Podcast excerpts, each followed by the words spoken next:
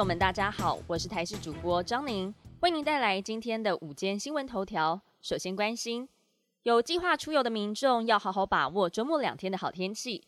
今天因为水汽减少，又吹东风，各地都是多云到晴的天气，温度也回升，中南部可以达到三十度以上。但下周一封面通过及大陆冷气团或是强烈大陆冷气团南下，各地气温逐渐的下降，雨区扩大，北部及东半部地区将转为有局部短暂阵雨的形态。最冷的时间点落在了下周三、下周四的清晨，可能下探十度，要一直到下周四白天开始，冷气团减弱，各地的气温才会回升。基层药局缺药潮不断，最近又爆出了第一线抗生素安蒙西林缺货，先前短缺的制酸剂、氧化镁、退烧药乙酰氨酚也持续短缺当中。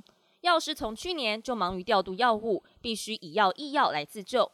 食药署表示。安蒙西林目前只有在基层药局短缺，已经呼吁药厂增加配货，大约一到两周之内就会改善。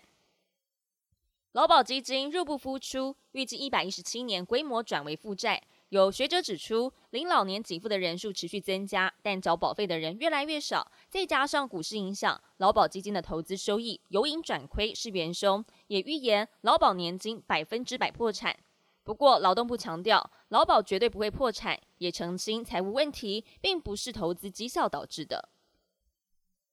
国际焦点要来关心到，美国有消息指出，总统拜登在周五下令要美军战斗机击落阿拉斯加海岸上空的不明飞行物体。在白宫记者会上，国家安全委员会的发言人科比证实了这项消息。他说，美国国防部在阿拉斯加领空追踪一个高空物体。飞行高度大约是一点二万公尺，对民航安全构成了威胁。在国防部的建议之下，总统拜登下令北方司令部击落大小大约是一辆小型车的物体。这是美国政府一周以来第二次在领空击落飞行物。至于这次的飞行物体是什么，科比表示，目前还不知道拥有者，也不知道是用来做什么的。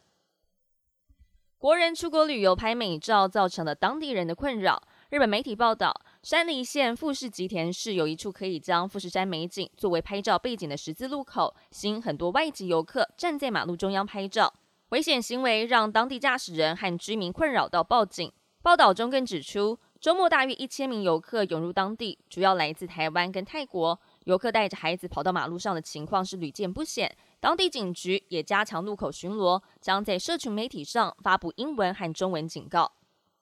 本节新闻由台视新闻制作，感谢您的收听。更多新闻内容，请您持续锁定台视新闻与台视 YouTube 频道。